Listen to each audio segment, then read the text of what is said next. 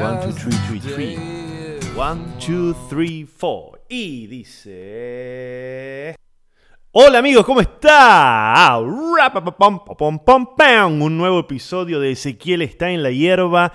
El eh, podcast de Ezequiel Campa, el primer podcast y el único podcast del mundo en el que el creador y el conductor y el productor y el hacedor del mismo no sabe el nombre. Nunca me acuerdo cómo se llama este podcast, se llama Ezequiel. Está en la hierba, el mejor podcast de Iberoamérica. Quiero agradecer muchísimo a toda la gente que votó para que este podcast sea nombrado el, el mejor podcast de Iberoamérica. Y les voy a pedir un segundo porque hay gente que me habla, que no se da cuenta que estoy grabando el podcast. Papá, tomátelas, no me interesa nada de lo que vos tenés para decirme porque sos una mierda. Chao, adiós, ahí estoy.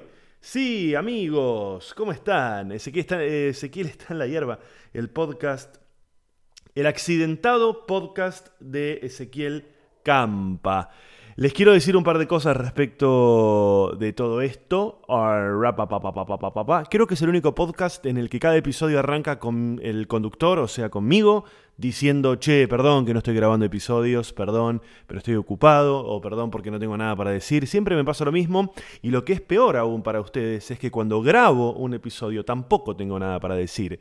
Y bueno, nada, eh, no tengo mucho... Ah, sí, sí, sí, sí, sí, sí, sí, perdón, se me juntaron un par de cosas. Voy a estar hablando, a ver, vamos a hacer un índice de lo que vamos a estar hablando en este podcast. El otro día estaba mirando en Twitter y había un estúpido que daba consejos acerca de podcast, porque estamos en el año 2019 y la gente está llegando al podcast. Ah, todos llegan tarde. Cuando otra gente como yo, viva yo, viva yo, hace 4 o 5 años que hacemos uno. Hay gente que se está desayunando ahora con que existe, este formato y no saben ni cómo escucharlo. Así que genios ustedes, privilegiados, adelantados, que están conectados con lo, conectados con lo último. Y había un boludo que daba consejos ahí en Twitter, que otro boludo retuiteó, obviamente, y daba consejos de cómo hacer un podcast y el imbécil este decía todo un montón de cosas que no había que hacer, que yo las hago.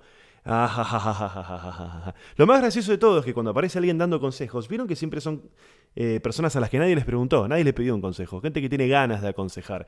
¿Hay algo más peor que un consejo no pedido? Sí, el consejo no pedido de un imbécil que no sabe nada, de un idiota que vos decís, este hombre habla de podcast, ¿cuál es el tuyo? Y no, no ninguno pero oh, tengo unos consejos para darte, una charla TED voy a hacer.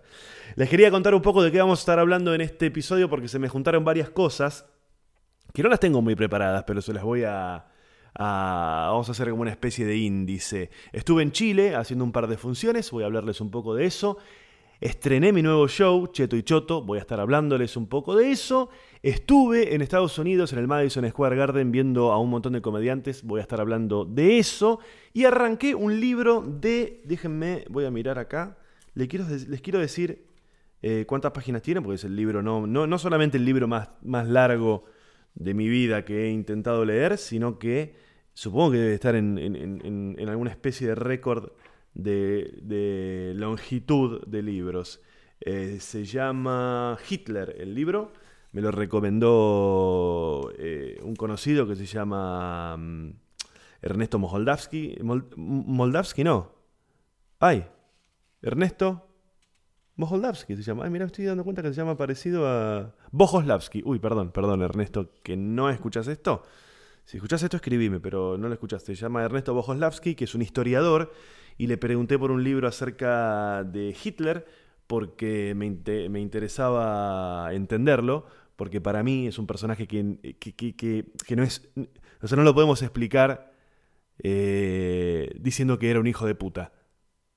Eso no explica eh, no lo explica al personaje. Es una opinión que uno puede tener. Y lo, que más me, llama la atención hasta ahora, que no leí mucho, es que en, la introducción el autor, que se llama Ian Kershaw, eh, habla justamente de eso, que, no podemos explicar a, una persona desde el juicio moral. No podemos decir, eh, ¿cómo era Jorge? Y era macanudo. No, eso no lo describe. Y de eso habla en el primer episodio. Este libro, Hitler, Ian Kershaw, eh, Kershaw, no sé cómo se pronunciará, cuenta a Hitler desde el 36 hasta el 45. Ahora les voy a comentar un poquito más acerca de este libro y de por qué. Un libro que tiene más de mil páginas. Para que se den una idea, un libro promedio, una novela que uno lee, que en mi caso me lleva 12 años leerla, y más o menos tiene 300, 400 páginas. Este tiene 1100, o sea, como 4 o 5 libros juntos. Pero vamos a empezar por el principio, chicos, vamos a empezar por el principio. A ver, Ezequiel, a ver si puedes ubicar tu cabeza un poquito más atrás. ¿eh? Sigo estudiando piano, chicos, atención. No, no, no, no.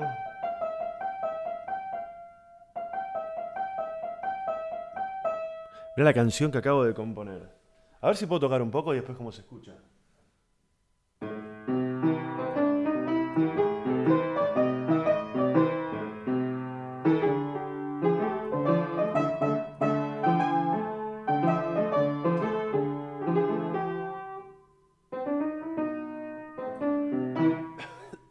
bueno, mal día de piano. ¿Vieron que hay días en que las cosas te salen mejor y días en las que las cosas te salen peor? Bueno, hoy no me sale el piano.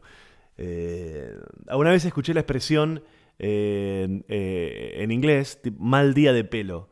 Bad hair, bad hair day, que son esos días en los que el pelo no hay caso. Y también hay días de buen pelo. Y a mí me pasó que durante muchos años yo tenía buenos días de pelo y malos días de pelo. Ahora que tengo 42 y me estoy quedando sin pelo y estoy muy canoso y el pelo no solamente se me cae, sino que lo que tengo lo tengo espantoso, se me acabaron los días de pelo bueno. Antes yo podía, antes yo podía eh, abrigar la esperanza de que mañana fuese un buen día de pelo. Eh, ahora ya no, ya no recuerdo cuándo fue, no recuerdo cuándo fue el último día de, pelo bueno. Bueno, vamos a volver un poco en el tiempo, chicos. Lo primero que les quiero contar, estuve en Chile hace un par de semanas y vuelvo. Estén atentos porque después les voy a pasar las fechas. Vuelvo a Chile a principios del mes de mayo. Estamos, esto lo estoy grabando para que ustedes se den una idea. Son las cinco y media de la tarde del día 11 de abril del 2019. Y yo estuve en Chile hace tres semanas aproximadamente. Estuve haciendo funciones con un par de comediantes de allá, de Chile, con Belenaza, Belén Mora y con Bernardita Ruffinelli, que son dos comediantes de la puta madre, búsquenlas por ahí, dos comediantes chilenas que la están rompiendo en Chile.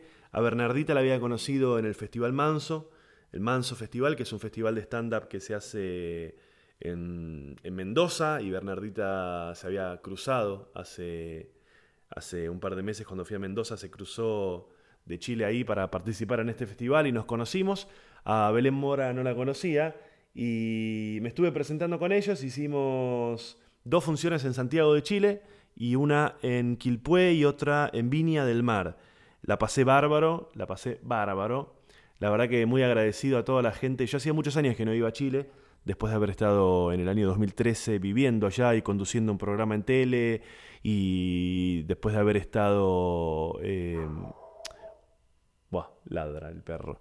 Después de haber estado... Bueno, sigue ladrando, no me deja hablar. Después de haber estado... Uy, la puta madre.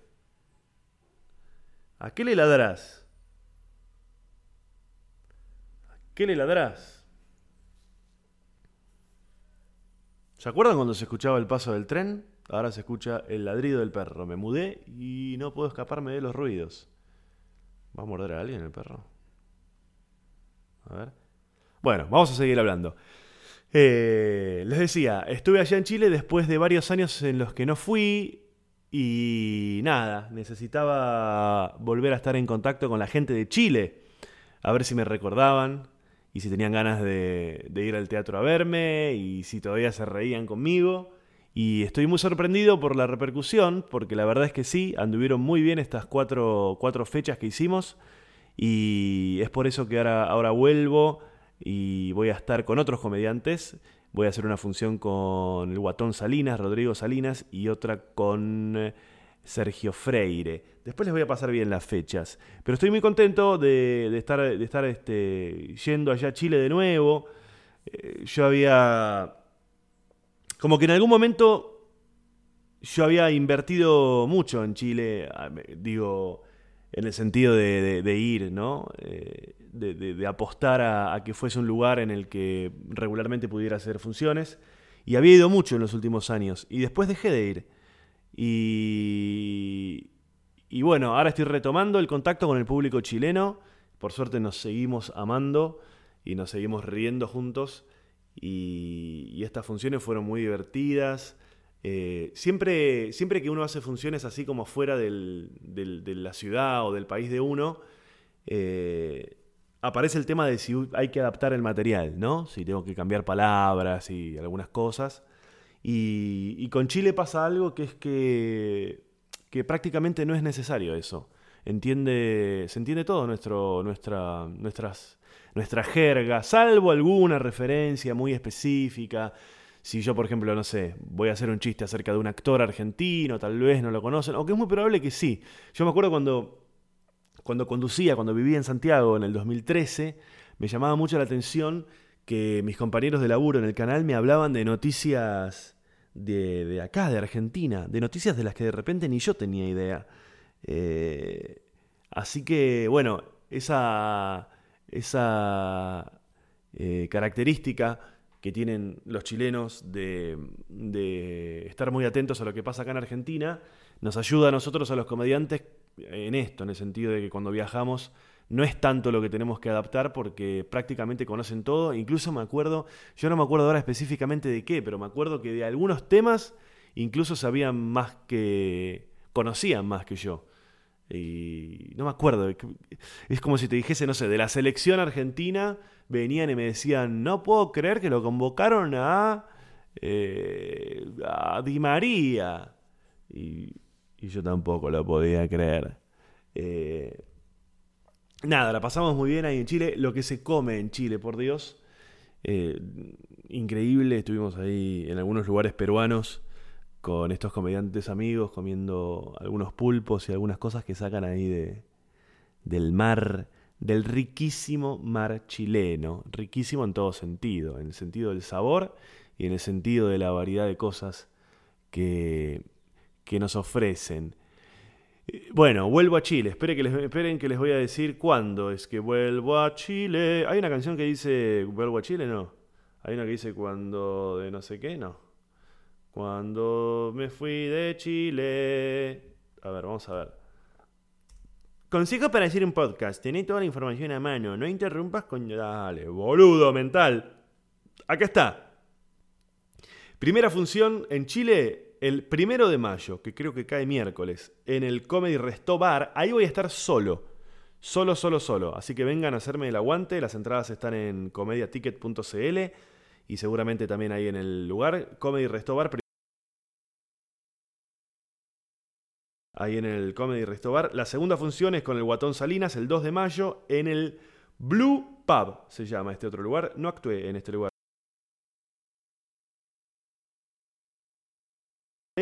Y la tercera función, que es con, Sergio Freire, es el 3 de mayo, el viernes 3 de mayo. Las entradas están en Atrápalo también. Y esto va Rufinelli, con Bernardita Rufinelli. Así que el 3 de mayo, a las 21.30 horas,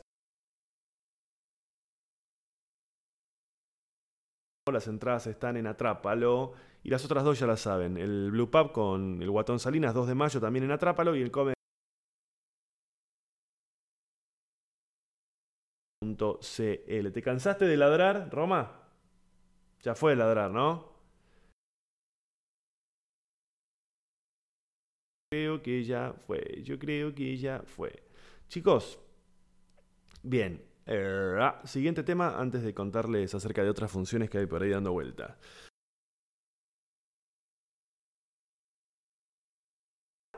6 de abril, el sábado vamos a ponernos en, en, ubicarnos en tiempo y lugar.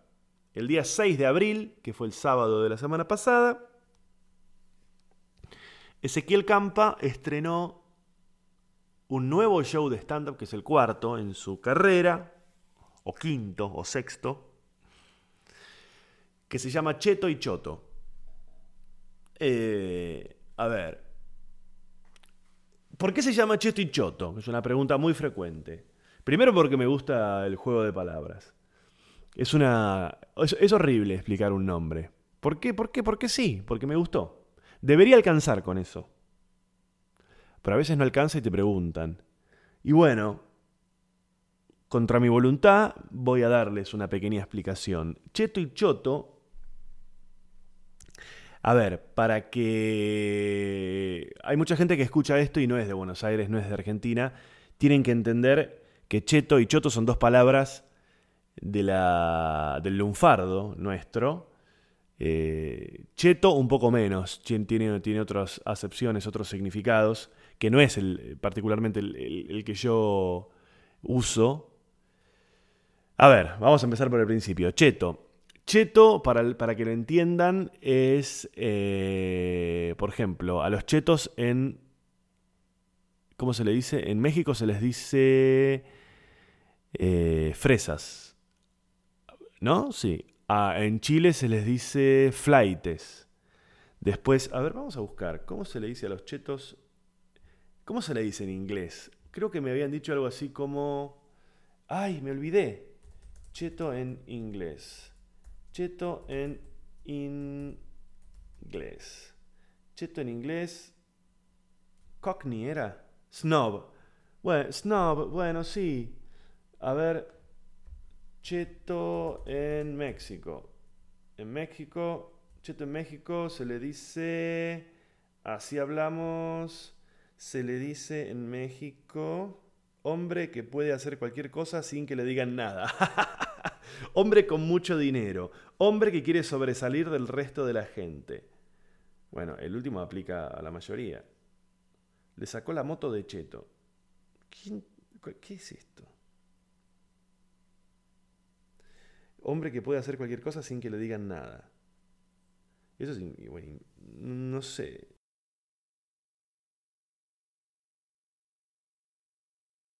Persona adinerada. Cuico. Ay, me había olvidado. No sé por, eh, Cuico. En Colombia.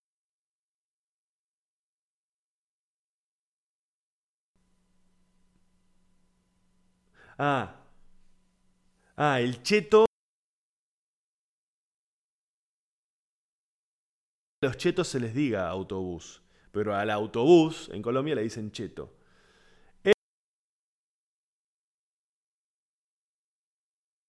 cheto significa tramposo, taur. Eh,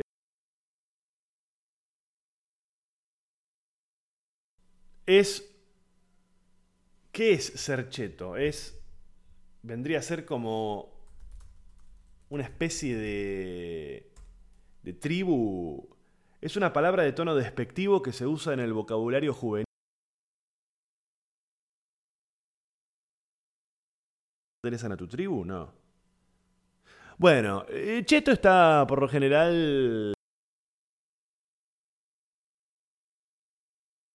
Vamos bien, bien, bien para atrás. El Cheto era la persona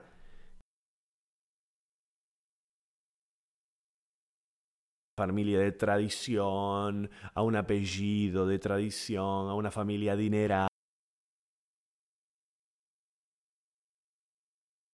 muchos hijos, eh, pertenecientes a ciertos clubes, a ciertos barrios.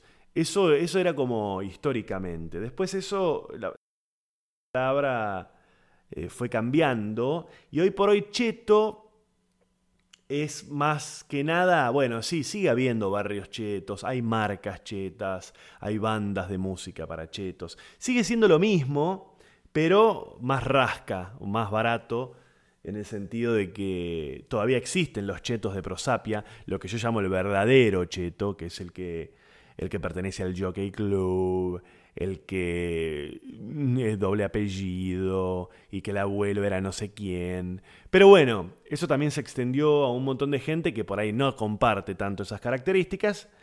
Eh, eh, gente más de derecha, más católica y esa historia. Y eh,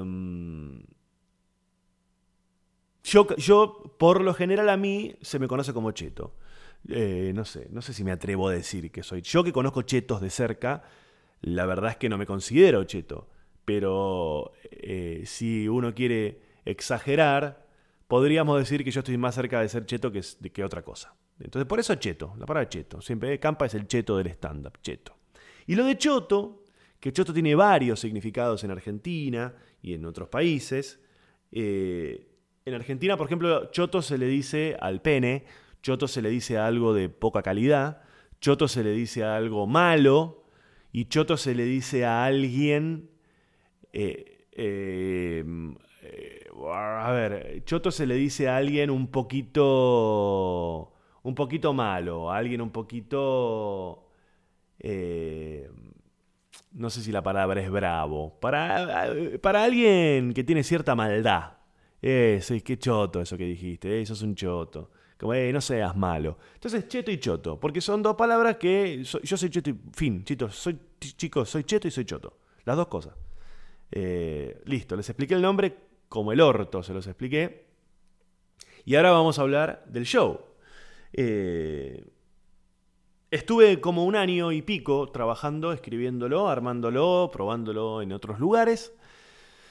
Y, lo estrené el sábado pasado con mucha preocupación porque no sentía que, que, este show fuese mejor que mi show anterior, que bueno, eso es uno de, de mis primeros deseos, ¿no? que haya como cierta evolución de un laburo a otro.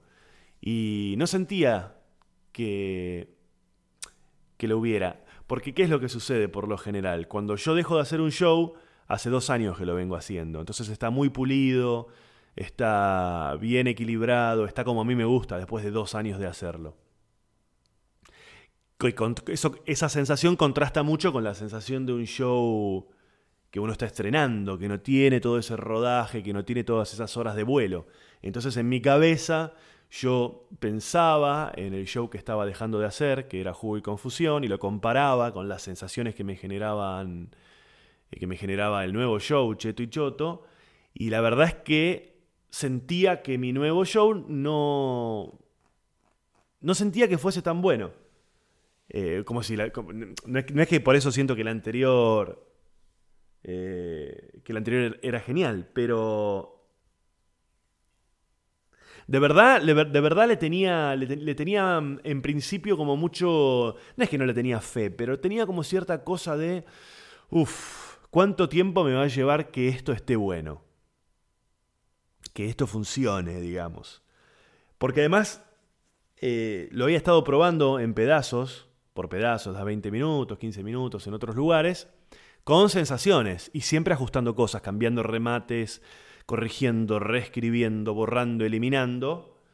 Y al momento del estreno hice una limpieza final en la que saqué todo lo que, lo que me generaba alguna incomodidad y finalmente estrené el sábado y muy sorprendido, muy sorprendido porque es un lugar, es como, es como un super lugar común decir que después de tanto laburo, es como, es como, en el teatro siempre se dice que cuando estás muchos meses preparando algo y llegas al momento del estreno es como haber parido un hijo, ¿no? Supongo que es una expresión eh, acuñada por hombres que nunca parieron un hijo. Pero bueno, un poco la sensación es esa. Es la gran noche en la que se ponen en juego un montón de cosas. Primero que venga gente al teatro, porque perfectamente puede pasar que no, que no venga gente. Y bueno, vino un montón de gente, quedó gente afuera. Eh, me emocionó mucho, mucha gente. Eh, mucha gente vino, vino mucha gente. Así que, y la función salió muy bien. Salió muy bien, me quedé muy contento, muy satisfecho. Y. Y fue, y, me y fue muy sorpresivo para mí, porque de verdad no. No esperaba eso. Eh, estaba preparado para que las primeras funciones sean duras, para que en las primeras funciones. Bueno, todavía no pasaron las primeras, pasó solamente la, la primera.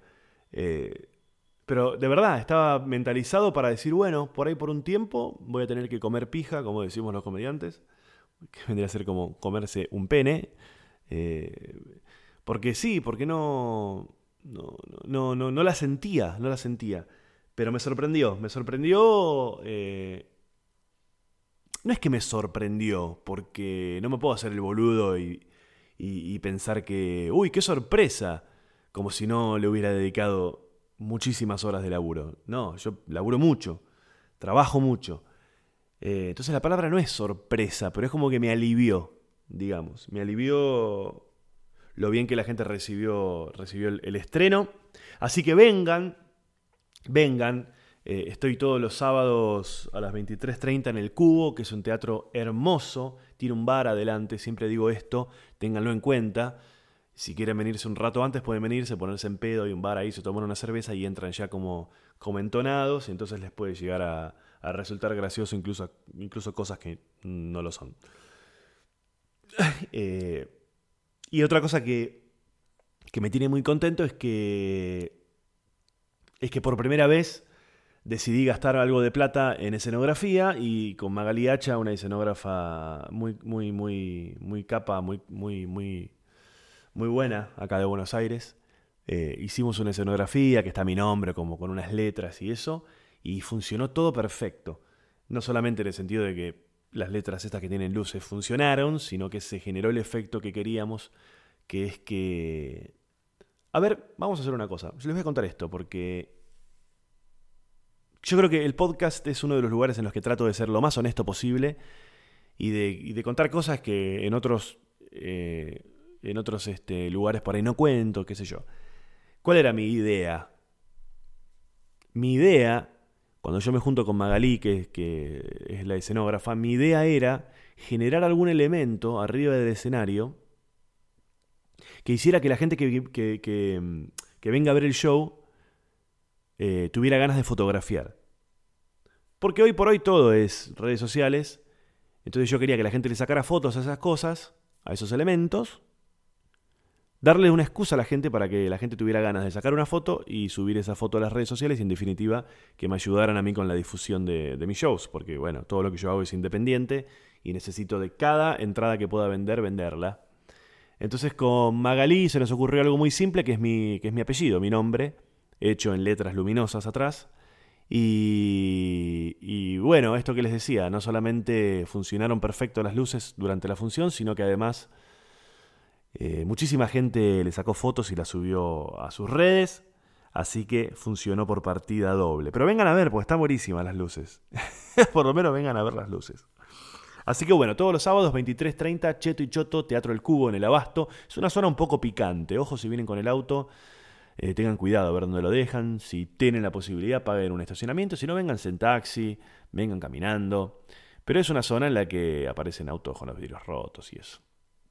En la cuadra del teatro parece que no, que hay como un código ahí de que no te lo rompan, pero eh, bueno, en, las cuadras alrededor hay que tener mucho, mucho cuidado, parece. Parece, parece, parece. Las entradas están en... Entren directamente en ezequielcampa.com.ar para las entradas de Chile también. Pueden entrar ahí y, este, y verlas. Che, bueno, ya les conté de Chile, ya les conté del estreno. Ahora les voy a contar lo que tal vez para ustedes sea más interesante de todo esto. ¿Será que es lo más interesante? Me voy a tomar un vaso de agua. Bueno, como les dije antes, eh, ahora les voy a contar lo que fue el show que fui a ver en el Madison Square Garden en Nueva York, pero antes quiero repasar algunas cosas porque después ya se van a ir a... Se van a ir a la mierda, van a dejar de escuchar esto y no voy a llegar a pasarles esto que tengo que decirles. Les reitero que los sábados estoy con... Son tres meses, ¿eh? Abril, mayo y junio. Estoy ahí en el, en el Cubo, en el, en el Abasto, en el Teatro del Cubo del barrio El Abasto, haciendo Cheto y Choto. El 25 voy a estar en el Quality, en Córdoba. Las entradas para esa función se compran en la página misma del Quality. Atención, Córdoba, voy con Cheto y Choto para allá. Y después en Chile, eh, las tres funciones esas del Resto Bar, del uh, Blue Pub y del Café Palermo con Sergio Freire y Rodrigo Salinas. Todos están en ezequielcampa.com.ar, ahí encuentran todas las funciones. Y atención, porque ya están confirmadas las funciones de Bahía Blanca, Uruguay, Montevideo, eh, Rosario, La Plata, Santa Fe, Paraná y alguna que otra ciudad más que me estoy, que me estoy olvidando. Así que entran en ezequielcampa.com.ar, van ahí a la parte de stand-up y se van a encontrar con la fecha, los lugares y cómo sacar las entradas. Mm.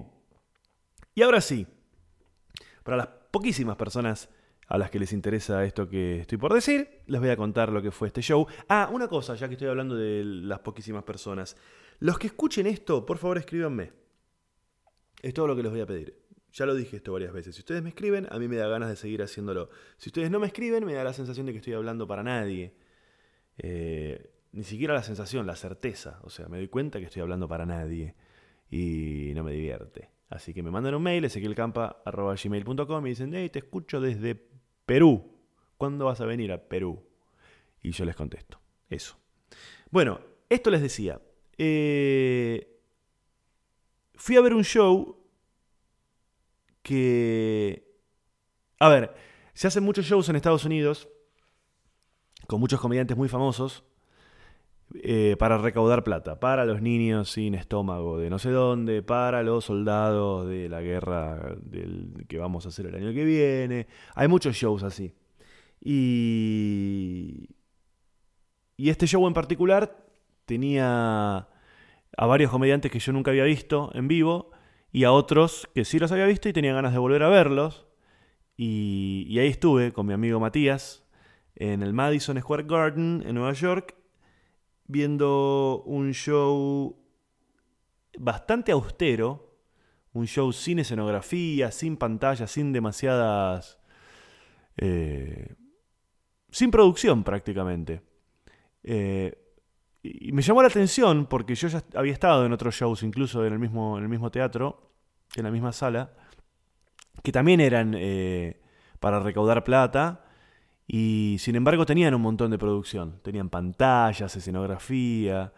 Y este show, evidentemente, la, idea es no, no gastar un centavo en nada y, para que toda la guita vaya para, la causa. Eh, y bueno, muchos comediantes son, son, suelen ser muy caras las entradas para estos shows porque la gente las paga. y y nosotros sacamos unas entradas de ciento y pico de dólares. Eh, en, la última fila de todas, pero, pero, pero literal, literalmente la última fila de todas. La última, última, última, última. De hecho, yo tenía en mi espalda, atrás, la pared del fondo de la sala. Y no está bueno para ver esto. La verdad que no está bueno. Había unas pantallas que... O sea, había pantallas, pero que también es un teatro enorme. Es un teatro muy grande. Y ya directamente la persona que está arriba del escenario no la ves. O sea, la ves muy chiquita. Entonces tenés que mirar por las pantallas. Y las pantallas tampoco eran muy buenas. Y llegabas a ver un poco, pero también no era una cosa de pantallas HD por todos lados. No, había dos pantallas muy simples a los costados del escenario que veías un poco más grande al, comediante. Y en ese sentido, la experiencia bastante mala. me llamó la atención. Este, nos llamó la atención. También nos, llamó la atención que cuando llegamos al teatro, el, el, acomodador, la persona que te dice dónde tenés que sentarte, de acuerdo a la entrada que sacaste, también nos maltrató y nos mandó a un lugar que no era y tuvimos que discutir con unas personas. Eh, bastante mal. Uno, cosas que jamás uno esperaría desde el prejuicio de, alguien que va a semejante lugar, ¿no? Eh, y bueno, se escuchaba bien, la verdad es que se escuchaba bien, no se escuchaba mal, pero como les decía, se veía realmente muy lejos. Y, y bueno, en este show estuvieron eh, varios comediantes que me gustan mucho. Estuvo Michael Che, que hizo mucho material acerca de Michael Jackson, de, de los casos de, abuso. Después estuvo Mulaney, John Mulaney, que para mí es el número uno hoy en día. el otro día Félix Buenaventura, un comediante amigo, me decía, yo le decía, para mí Mulaney es el número uno, y Félix me decía, y sí, Louis C.K. le dejó el lugar servido. Para los que no están tan al tanto, Louis C.K. venía siendo como el número uno en estos últimos años y cayó abruptamente del pedestal por casos de, no sé si se llama abuso. Eh, se pajeó delante de, gente sin preguntar. Sí, es abuso eso, ¿no? Sí. Eh, sí. Se pajeó delante de gente sin, sin el consentimiento de esta gente. Y, bueno, obviamente cayó en, cayó en desgracia. Pero más allá de eso, eh, John Mulaney es un animal. Busquen, hay, un, en Netflix hay uno que se llama Kit, Kit Kit creo que se llama una cosa así. Eh, muy, muy divertido su material. Eh, y cuenta bastantes anécdotas. Yo, yo le tenía prejuicio a, a, material acerca de anécdotas. Y me encontré con que en este último show que estoy haciendo cuento bastantes anécdotas.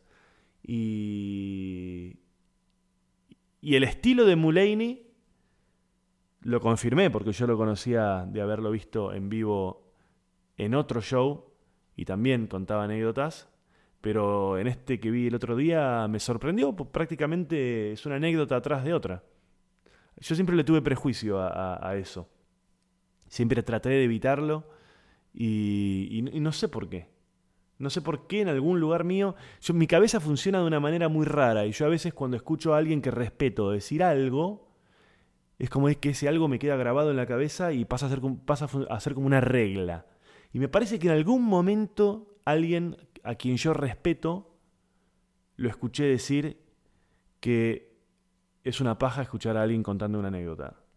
Y eso me había quedado en la cabeza. Estoy seguro que fue así, ¿eh? Pero bueno, se ve que para este último show no me quedaba otra cosa que contar anécdotas, entonces hay un par de cosas que cuento.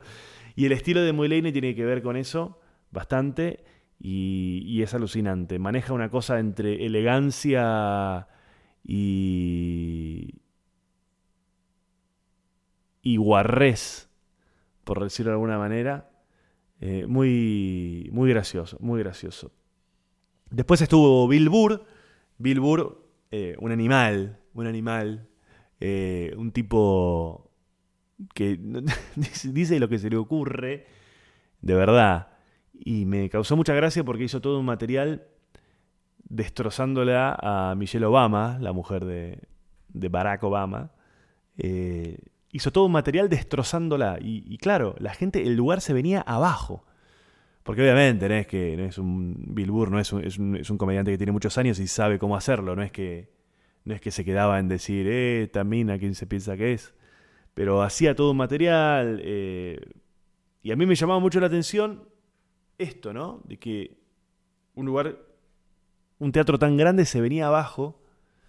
Y si te ponías a pensar, el tipo estaba haciendo material en contra de una mujer en los tiempos que corren y de una mujer negra, ¿no? Que uno a priori diría, uy, no, eso no se puede decir, eso no puede hacer. Y sin embargo lo, lo, hace el material.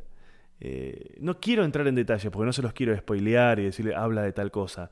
Pero, pero sí, él se queja un poco de que, de que sacó un libro y que ahora está haciendo una gira y es como una estrella. Y pregunta, bueno, eh, por qué quiere aparecer y, qué sé yo, bla, no importa. Bueno, véanlo, muy divertido. Y cerró después el show un tipo que se llama Jerry Seinfeld, que no sé si lo conocen. Cerró el show Seinfeld, yo nunca lo había visto en vivo. Eh, y la verdad es que fue muy emocionante verlo, porque, claro, Seinfeld es, es uno de los, qué sé yo, de los tres comediantes más importantes tal vez de la historia, más allá del, gusto, ¿no? Pero a nivel repercusión, a nivel masividad, debe ser de los tres, sí. Si no es de los tres, es de los cinco, junto con George Carlin. Eh, bueno, Louis C.K. estaba en ese camino. Eh, no sé quién más, Richard Pryor, Cosby, Bill Cosby, otro mm, violín. Em, y Seinfeld está ahí y es, y es actual y lo, podemos ver en vivo. Y, y la verdad es que no es que me decepcionó, pero no me hizo reír. Suena re pedante esto, ¿no? Como hacerme reír, ¿no? Si no me haces reír a mí, que soy el juez de todo, no sos bueno. Pero no. Eh, yo nunca me reí mucho con Seinfeld en general. Me divierte más esto me lo hizo ver Nico de Trasí, otro comediante amigo. Me divierte más verlo a Seinfeld no haciendo stand-up. en entrevistas y eso, que, que, verlo, eh, que verlo con sus monólogos.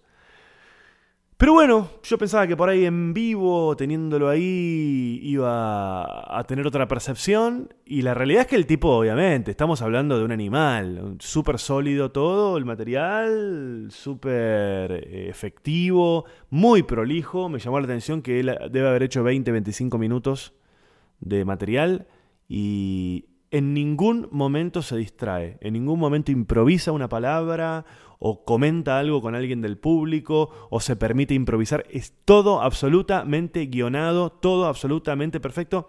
De hecho, uno lo está viendo y parece filmado. Parece editado de lo prolijo que es.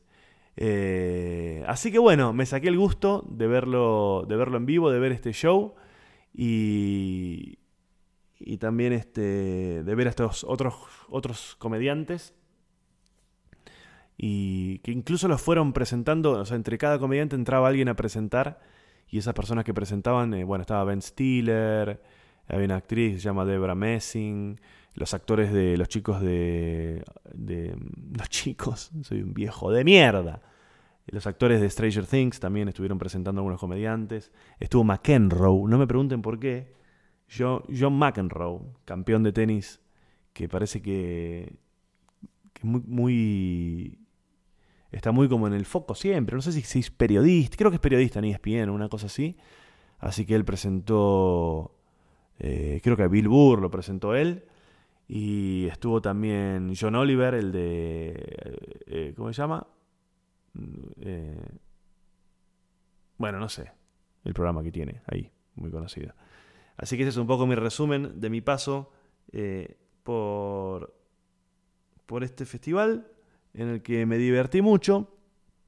Ahora la realidad es que habiendo ido de nuevo, no sé, creo que es la quinta, sexta vez que voy a, Nueva York a ver stand-up, me termino riendo siempre más en los shows chicos, en los sótanos, en los espectáculos eh, no tan mainstream, que están fuera del, circuito comercial, del circuito turístico.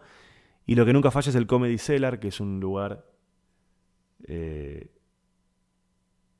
muy, muy, muy popular. Pero a la vez es un lugar chiquito, es un sótano. Eh, en el que los comediantes que están son muy, muy, muy, muy, muy buenos. Van, van rotando. Y el lugar está todo preparado para que realmente te caigas de risa porque el techo es muy bajo, la risa rebota, queda toda la energía ahí. Bueno, un tema muy específico del stand-up. Así que bueno, si algún día alguno tiene ganas de ir y tiene ganas de ver algo, me escribe y yo le recomiendo lugares. Chicos, ¿saben qué? Esto se acabó. Bye.